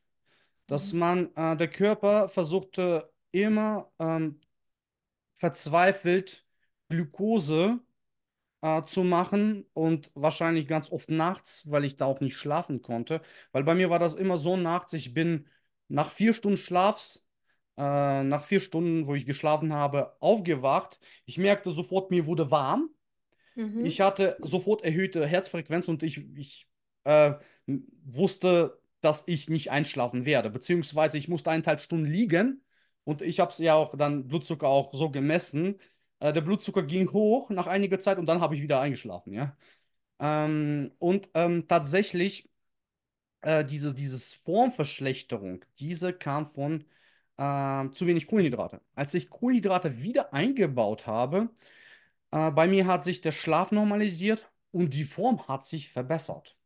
Ja, deswegen ähm, all den Leuten da draußen, die wirklich Carnivore machen oder Carnivore versuchen, ähm, kann ich eins mitgeben. Ähm, falls es nicht ohne Glucose läuft, ja, also performance-technisch, schlaftechnisch, tut Glucose rein, es hilft. Und am besten äh, macht man das, indem man tatsächlich reine Glucose zu sich nimmt, ähm, weil das ist ja, was man braucht. Man braucht ja nichts anderes. Kein, keine Ballaststoffe, nichts. Ja, Und, äh, allerdings, allerdings musste man natürlich sagen, unter der Voraussetzung, dass man nicht schon eine Hyperinsulinämie hat. Weil wenn Ja, jemand schon eine Prädiabetes hat, dann hat er natürlich durch solche Glukosemengen weiterhin extrem, also übermäßig hohe Insulinausschüttungen und kann natürlich in die, wird auf alle Fälle nicht von seiner Prädiabetes loskommen und es Mhm. könnte sich im schlimmsten Fall noch ver verschlimmern, ja. Ja, ich muss ja auch sagen, natürlich meine ich ja eher Leute, die sportlich aktiv sind. Ja. Mhm. Ja, natürlich die Leute, die schon ähm, Prädiabetes haben, Diabetes haben, die sollten äh, mit äh, Kohlenhydraten ganz vorsichtig umgehen. Und eine Sache noch, vielleicht, es gibt ja da draußen ein äh, paar Carnivore oder Carnivore-based Leute, zum Beispiel wie Paul Saladino, die mit Honig oder äh, Früchten arbeiten. Äh, ich habe da ein Problem mit, weil ich finde, man braucht Glucose und nichts anderes. Mhm. Und in den Früchten ist ganz oft sogar mehr Fructose als Glucose. Und Fructose ist ein Toxin, sag ich mal. Wir können einen gewissen Teil davon natürlich zu Glucose machen über die Leber. Allerdings der größte Teil geht direkt in die Fettspeicher. Äh, und äh, natürlich hast du auch in Früchten Ballaststoffe. Also äh, deswegen finde ich den Ansatz mit, mit, mit diesen Früchten nicht wirklich optimal. Obwohl ich am Tag eine Banane esse, ja.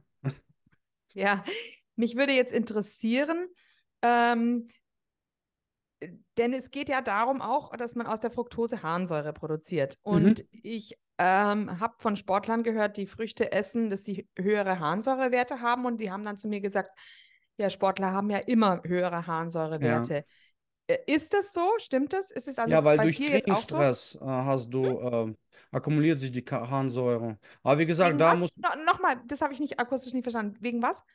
Trainingsstress. Ach so. Mhm. Trainingsstress. Mhm. Wie gesagt, da muss man einfach sich mehr erholen und dann hat man absolut keine Probleme. Äh, wie gesagt, man sagt ja, durch Purine, durch Fleisch äh, bildet man ähm, Harnsäure. Obwohl ich äh, geguckt habe, letztens habe ich sogar ein Video gemacht äh, dazu. In den ganzen Hülsenfrüchten ähm, ist genauso viele Purine wie in Fleisch. Also wenn man sich die Tabellen genau anschaut, äh, diese ganze Legende, dass Fleisch äh, durch Fleischessen mehr Purine kommen, das ist, oder Purine drin sind, das ist ein absoluter Fake wiederum. Und ich denke tatsächlich, dass es dann doch die Fructose ist. Und Fructose, wie gesagt, haben wir ja in allem, was halbwegs süß ist. Ja. Mhm. Okay, guter Tipp. Da schaue ich da mal rein in das Video von dir, ähm, weil das wird mich interessieren, wo das steht mit den Purinen. Das ist ja etwas, was wir ständig als Bombardement bekommen. Mhm. Ähm, Ich, ich kann dir da übrigens dann einen Link zur Tabelle schicken, wo ich es wo ich's denn gefunden habe noch. Mhm, Also, okay. Wie hoch sind denn dann die Harnsäurewerte bei dir jetzt als Sportler? Weißt du das in Ich, etwa? also was die Werte angeht, ich habe das irgendwo in der Tabelle, aber wie gesagt, Okay. ich habe es jetzt nicht. Okay. Also ich arbeite Egal. damit jetzt nicht jeden Tag, damit ich äh, die Ja, alle ja, Werte ich, ich, habe, ja. ich habe ja, ich hab jeden Tag mit diesen Blutwerten Ja, zu gut, tun, ja, da gut, weiß ich die okay, Ranges in okay. etwa. Ähm, genau, ich glaube, bis 13 ist es irgendwie normal oder so. Äh, oder bis, ja, oder bis 10. Ja, oder bis 10 ist, glaube ich, noch in etwa. Eh, wurscht. Ähm, gut. Also das ist der Grund, weshalb du eben auch der Ansicht bist, äh, ähm, ich, Fruchtzucker. Ich meine, Fruchtzucker in den großen Mengen, wie wir ihn heute haben, ist ja auch was Unnatürliches. Es kann auf alle Fälle früher nicht so gewesen sein. Allerdings kann man das natürlich von der Glucose auch nicht behaupten. Ist ja auch nicht ähm, in den großen Mengen vorhanden gewesen früher. Also mm, Ja, aber ich genau. sag mal so, zum Ist jetzt Beispiel. keine, ist jetzt keine. Paleo-Ernährung. In der Steinzeit müsstest du dir deine Dextrose, mm, hättest du Schwierigkeiten. Ja, aber ich, ich sage mal so, das ist auch so, wenn wir unser Urahnen mal anschauen, wenn man einen Mammut erlegt hat, war es cool, aber wenn man so ein Bienennest gefunden hat, war es doppelt so cool, weil du konntest dich ja fett fressen und äh, konntest den nächsten Winter besser überstehen. Also Honig oder Fructose, Glucose ist was Tolles. Allerdings ähm, nur in den Mengen, die du dann auch wieder irgendwie verbrennst, weil äh, heutzutage ist das überall, aber der hart, harte Winter kommt nicht. Vielleicht kommt er irgendwann, aber Wie ist es Genau. bei euch gerade? Apropos harter Winter. Ähm, wir sind heute, wir haben heute früh ein, ein, wir haben ungefähr einen Meter Schnee gerade draußen, gell? draußen liegt Schnee, ja, bei uns. Ich bin ja, ich wohne ja in der Schweiz und äh, die Berge sind komplett weiß und die Straßen sind auch weiß. Ah, ja, ja, ja, aber bei uns ist jetzt echt ein Meter gekommen. Und also wir sind ja jetzt im, im äh, Chiemgau. Und mein Sohn ist in Innsbruck und der hat gesagt, in Innsbruck hat es nur fünf Zentimeter geschneit über Nacht. Also irgendwie haben wir hier gerade eben, also hier ist auch absolut so gar nicht Ja. ausgeschaut. Nee, es schneit die ganze Zeit. Bei uns ist es vielleicht sogar mehr als ein Meter. Die Straßen sind voll, die Autos sind auch voll mit Schnee. Naja, Es ist genau. richtig Winter, es ist richtig Winter, ja. ja, ist schön. viel zur Klimaerwärmung, ja. Ja, genau. Auf alle Fälle, ähm, jetzt kommen wir mal noch auf das ähm, Bodybuilding überhaupt? Haben denn die Bodybuilder, zum Beispiel hat der Arnold Schwarzenegger auch schon Anabolika genommen oder Steroide? Dann würde mich interessieren, was ist überhaupt erlaubt? Es ist doch nicht alles erlaubt, weil wenn du offiziellen Kampf, also das ist ja eine Sportart, Bodybuilding, wenn man da auf diese Bühne geht, wird man da getestet und was darf man, was darf man nicht? Ähm, und hat es überhaupt auch längerfristige Nebenwirkungen? Ich meine, wir sehen, Arnold Schwarzenegger lebt immer noch. Ähm, er ist also an seinen, wenn er was eingenommen hat, er ist nicht daran gestorben bisher. Aber ja. Okay, also zu Arnold, äh, Arnold Schwarzenegger und ähm, Leuten aus seiner Ära. Also, wenn man es denen glaubt, haben sie sehr, sehr wenig genommen. Sogar weniger als die Leute, in äh, den Studios, ganz gewöhnliche Leute in Studios damals. Was ich natürlich nicht glaube, wenn du der Beste auf der Welt bist, dann natürlich pushst du weiter. Mit den Dosierungen, mit dem Training. Und natürlich das, was sie da behaupten, genommen zu haben, das glaube ich gar keinen Fall. Die haben viel mehr genommen, 100 Prozent. Die, die haben zwar etwas weniger Präparate gehabt, die haben zum Beispiel ganz viel mit oralen Präparaten, so wie zum Beispiel Dianabol gearbeitet, die lebertoxisch sind. Die haben ja selber gesagt, der Arnold, glaube ich, hat es gesagt, die haben sie wie Bonbons gefressen, ja. Ja, ja. Aber damals war es ja letztendlich nicht verboten. Du konntest einfach in die Apotheke gehen und einfach dir was holen, was Tolles. Brauchtest du nicht mal eine, äh, ein Rezept vom Arzt. Äh, so war das. Ich glaube, die Rezepte kamen dann in den 80er, 90er. Zurzeit hat man natürlich mehr Sachen zur Auswahl.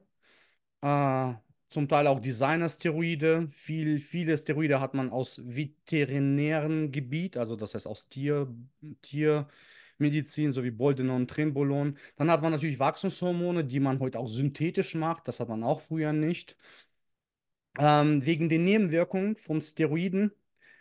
Ja, die Dinge sind natürlich nicht ohne, weil sie dein ganzes äh, innere Hormonsystem durcheinander schmeißen, ja, äh, weil da kommt ja zu diesen unglaublichen Verschiebungen, weil ich wie ich schon gesagt habe, wenn Testosteron dir spritzt, dann erstmal wird da oben blockiert, äh, Gonadotropin, das ist dieses Vorbotenhormon von Testosteron wird blockiert, dann produzierst du mehr von Östrogenen, von Dihydrotestosteron, da verschiebt sich komplett alles.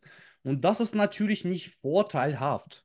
Ja, das ist absolut nicht vorteilhaft und das Leben sicherlich verlängert es nicht. Allerdings, äh, wie ich dazu stehe, ich nehme es ich nehme es zurzeit auch, ich nehme es äh, zurzeit. Ich habe es lange Zeit nicht genommen. Zurzeit nehme ich es, weil ich ein, ein Carnivoren-Projekt mache, wo ich letztendlich möchte beweisen, dass äh, Carnivore Ernährung und Bodybuilding funktioniert. Deswegen mache ich es. Deswegen äh, nehme ich sie, weil ich wahrscheinlich nächstes Jahr auf die Bühne gehen möchte und zeigen möchte, hey, das funktioniert. Guck mal, mit meiner neuen Ernährung bin ich äh, wettkampfsfähig. Ähm, ja, definitiv können ähm, Nachfolgen kommen. Besonders haben sehr viele Bodybuilder äh, Probleme mit ähm, äh, Herzkreislauf, wie nennt man das? Mit äh, Herzstolpern oder Herz. Nee, nee, an sich mit kardiovaskulären System. So, so, so, mhm. das Wort. Kardiovaskulären mhm. System. Äh, Bodybuilder haben selten Krebs, äh, aber so kardiovaskuläre Sachen, so Herzstillstand, äh, Schlaganfall, mhm. Ja, solche Sachen haben sie ganz oft. Aber wie gesagt, ich glaube, wenn du mich fragst, das sind nicht nur Steroide, das sind äh, Kombinationen von Sachen. Äh, das ist die Ernährung, definitiv, weil Bodybuilder sich furchtbar ernähren, wirklich furchtbar ernähren, aus meiner Sicht zumindest. Dann Steroide, dann oxidativer Stress durch Training. Die meisten sind übertrainiert. Guck dir die Haut von den Leuten an, die so um die 40 sind. Die sehen irgendwie ledrig aus. Das, das sind so kein frischer Look. Die sehen ledrig aus und ähm, meiner Meinung nach, das ist wirklich ähm, das ständige Übertraining, das ständige Überfressen, das ständige äh, Konsum an Steroiden. Und was in den letzten zwei Jahren so extrem geworden ist, das sind die Todesraten von Bodybuilder, besonders in den jungen Jahren. 20er, 30er, auch Frauen. Ja, und ich denke, ich weiß nicht, äh, was du davon hältst. Äh, die letzten zwei Jahre waren besonders extrem. Ich denke, da kam noch dieser, was uns allen empfohlen wurde, obendrauf. Ja, und dann Ja. versagen die sogar die jungen Athleten, ja. Ja, es war doch irgendwie so, weil mh, wenn man diese Spritze bekommen hat, dann wurde doch den Ärzten irgendwie gesagt, sie müssten irgendwie nicht aspirieren oder so. Und gerade wer dann sehr muskulös war, bei dem ist es dann irgendwie ähm, nicht in die Blutbahn gekommen, sondern eben in den, in den Muskel oder so. Und das, oder war es anders? Oder? Ich weiß nicht, aber anscheinend ähm, mhm. hat das ja was mit Blutverklumpung zu tun. Das ja, ja, aber gerade, gerade junge Sportler aufgrund mhm. des hohen äh, Muskelanteils im Arm haben da wohl ähm, Nachteile gehabt bei dieser Spritze. Okay, ja? also in der Tiefe habe ich mich damit nicht auseinandergesetzt, nicht. aber mir ist wirklich aufgefallen, es gibt ein paar YouTube-Videos, wo, äh, wo die YouTuber oder die Leute aus, die das Video gemacht haben, einfach die Leute aufzählen. Der ist gestorben, der ist gestorben, der ist gestorben, der ist 29, 35, Frau 25 gestorben. Ich meine, wie kann man als Frau, die sowieso weniger von allen macht, mit 25 schon sterben. Also das war früher unerhört. Also wirklich unerhört, dass da 20-Jährige gestorben sind. Ja, okay, wenn ein 40-jähriger, 50-jähriger Bodybuilder gestorben ist, war ja, ja gut, äh, war nichts Besonderes. Aber wenn schon 30-Jährige und 20-Jährige sterben, das ist sehr ungewöhnlich. Und ähm, wie gesagt, wenn man mich fragt, Steroide, ähm, würde ich niemandem empfehlen. Außerdem würde ich auch niemanden empfehlen, die nicht zu nehmen. Jeder muss es selber wissen. Jeder muss sich informieren. Jeder muss auch sich hinterfragen, bin ich bereit, das Risiko einzugehen und auch für was? Ja, weil manche Leute haben einfach keine Genetik, die haben absolut keine Veranlagung. Und die versuchen das mit Tonnen und Tonnen von Steroiden zu kompensieren, aber das wird sowieso nichts, weil wenn man keine Veranlagung hat, du kannst dir nicht mit äh, Steroiden diese Veranlagung hinzaubern. Ja, also mhm. Steroide ist ein schwieriges Thema. Allerdings, wie gesagt, ich bin ein Mensch, der auch sehr gerne experimentiert, ja. Mhm. Vielleicht äh, auf. Ähm, Und erlaubt ist anscheinend alles, oder wie? Ah, ja, erlaubt oder nicht. Ja, was heißt denn erlaubt? Also ich Wird habe. man nicht getestet? Gibt es da nicht einen Drogentest zu Beginn vor so einer Show? Also erstmal auf Meisterschaften gibt es keine Drogentests. Es gibt, glaube ich, auf der WM oder gab es früher Amateur-WM, nicht Profi-WM, gab es äh, Tests, ja. Die haben auch versucht, äh, diese Tests bei Mr. Olympia, das ist das höchste, was es überhaupt gibt an Meisterschaften, in den 90er diese äh, Steroidentests zu machen. Dann haben sie einfach gemerkt, dass alle Bodybuilder zu dünn kommen und äh, es wird halt weniger spektakulär. Dann haben sie das ganz schnell abgestellt, weil das der Zuschauer nicht sehen will. Der will keine, keine dünne Bodybuilder sehen oder dünnere, der will ja Monster sehen, ja. Und äh, nee, ähm, es ist wie gesagt, es ist zwar nicht erlaubt, aber jeder weiß es, keiner sagt es. Ja, also okay. mhm. es ist mhm. jedem klar, dass Steroide konsumiert werden. Mhm. Außer auf diesen naturalen äh, Meisterschaften. Es gibt ja wirklich naturale Bodybuilding-Verbände. Da machen sie, glaube ich, Drogentests und plus Lügendetektor-Tests. Aber da, wie gesagt, da müssen eigentlich alle, äh, nur die Leute gehen da in den Wettkampf, die seit sieben Jahren nichts konsumiert haben. Also sieben Jahre musst du clean geblieben sein oder nie was genommen haben, damit du überhaupt zugelassen wirst. Ja, äh, ob die Steroide jetzt in der äh, generell legal sind oder nicht legal. Also an sich sind sie nicht illegal, so wie zum Beispiel äh, ähm, Marihuana oder, oder äh, BTM-Sachen, also Betäubungsmittel. Das ist nicht das Gleiche. Besitzen darfst du.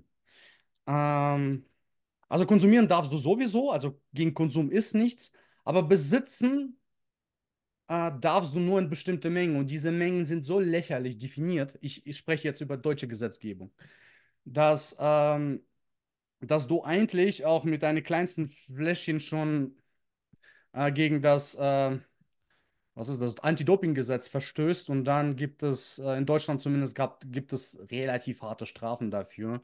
In der Schweiz, wo ich, wo ich lebe, ähm, da kannst du besitzen, da kannst du importieren, da kannst du exportieren, da kannst du äh, selber herstellen.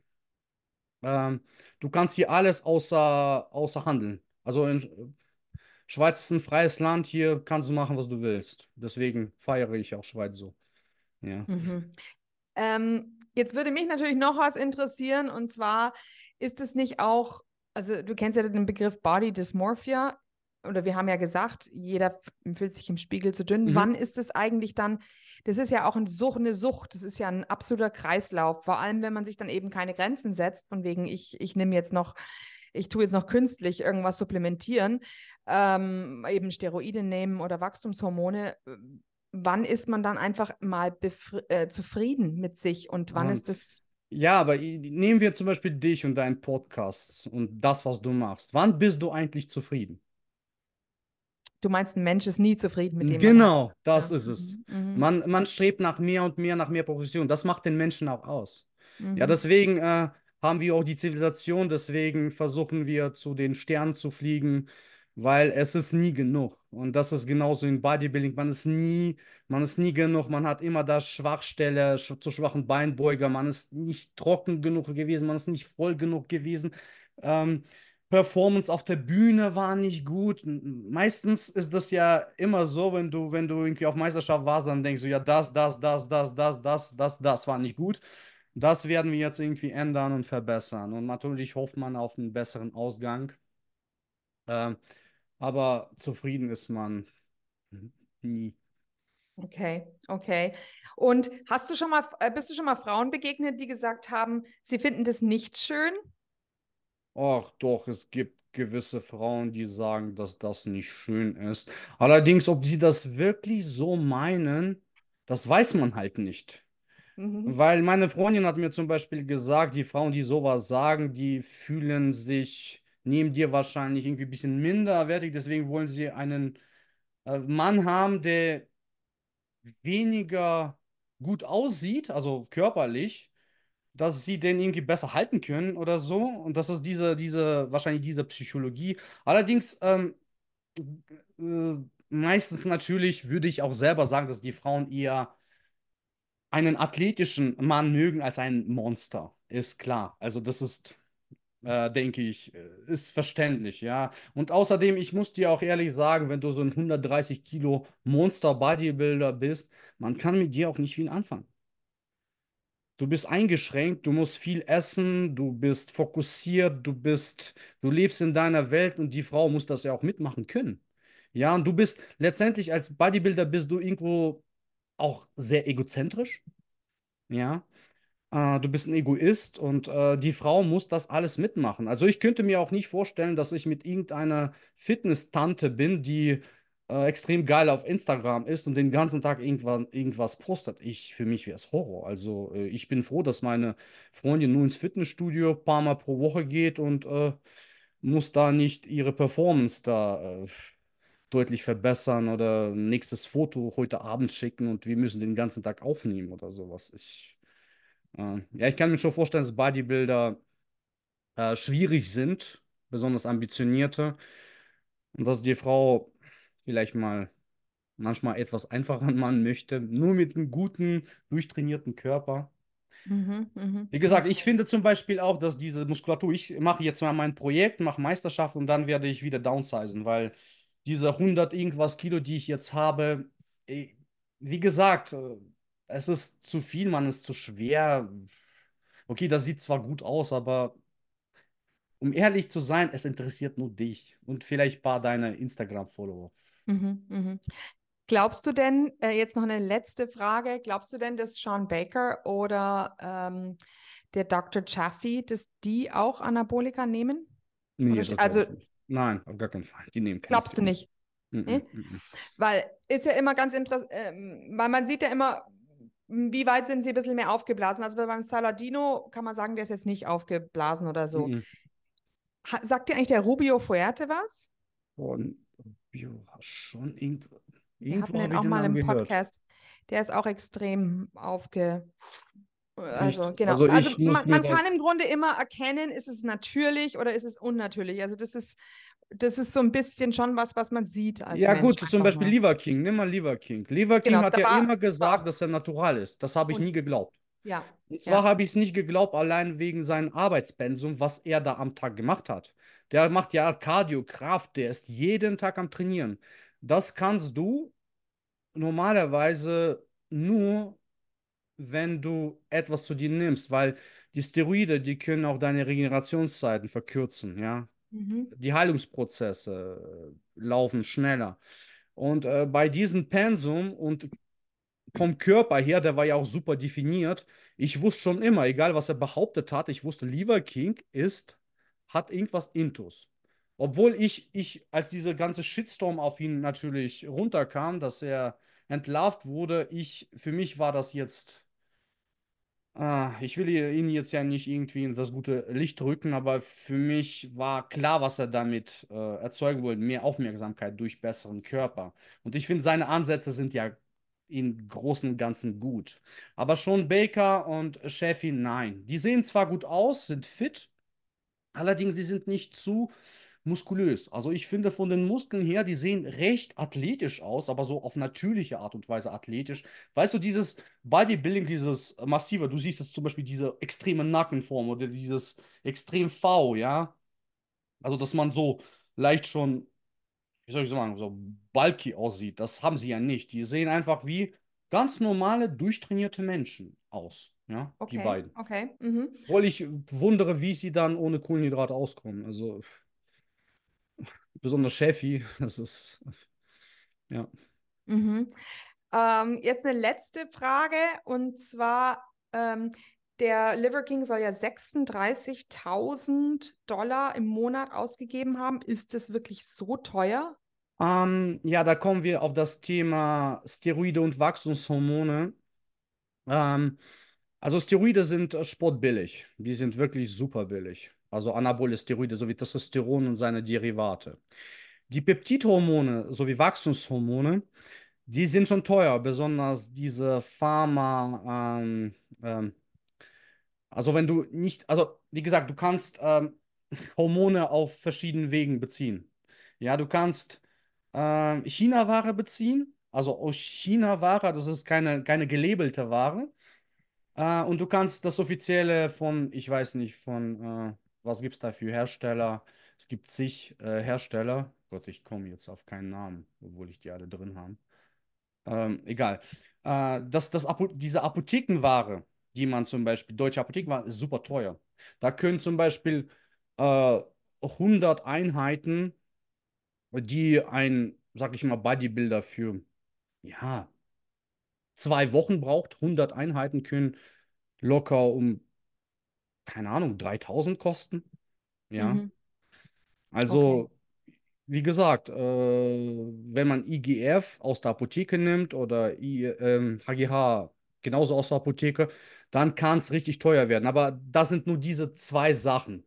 Alles andere ist billig. Deswegen kann ich schon vorstellen, dass der Liver King da mehrere Zehntausende äh, Dollar für ähm, ähm, seine Peptidhormone ausgegeben hat. Wobei, ich habe ja sein Protokoll ja gesehen, äh, der hat ganz, ganz wenig Testosteron genommen, also Mhm. ganz wenig Steroide genommen, aber dafür viel HGH. Und äh, der hatte folgendes Problem, der hatte zu wenig IGF-1. Sein IGF-1-Wert ging nicht hoch.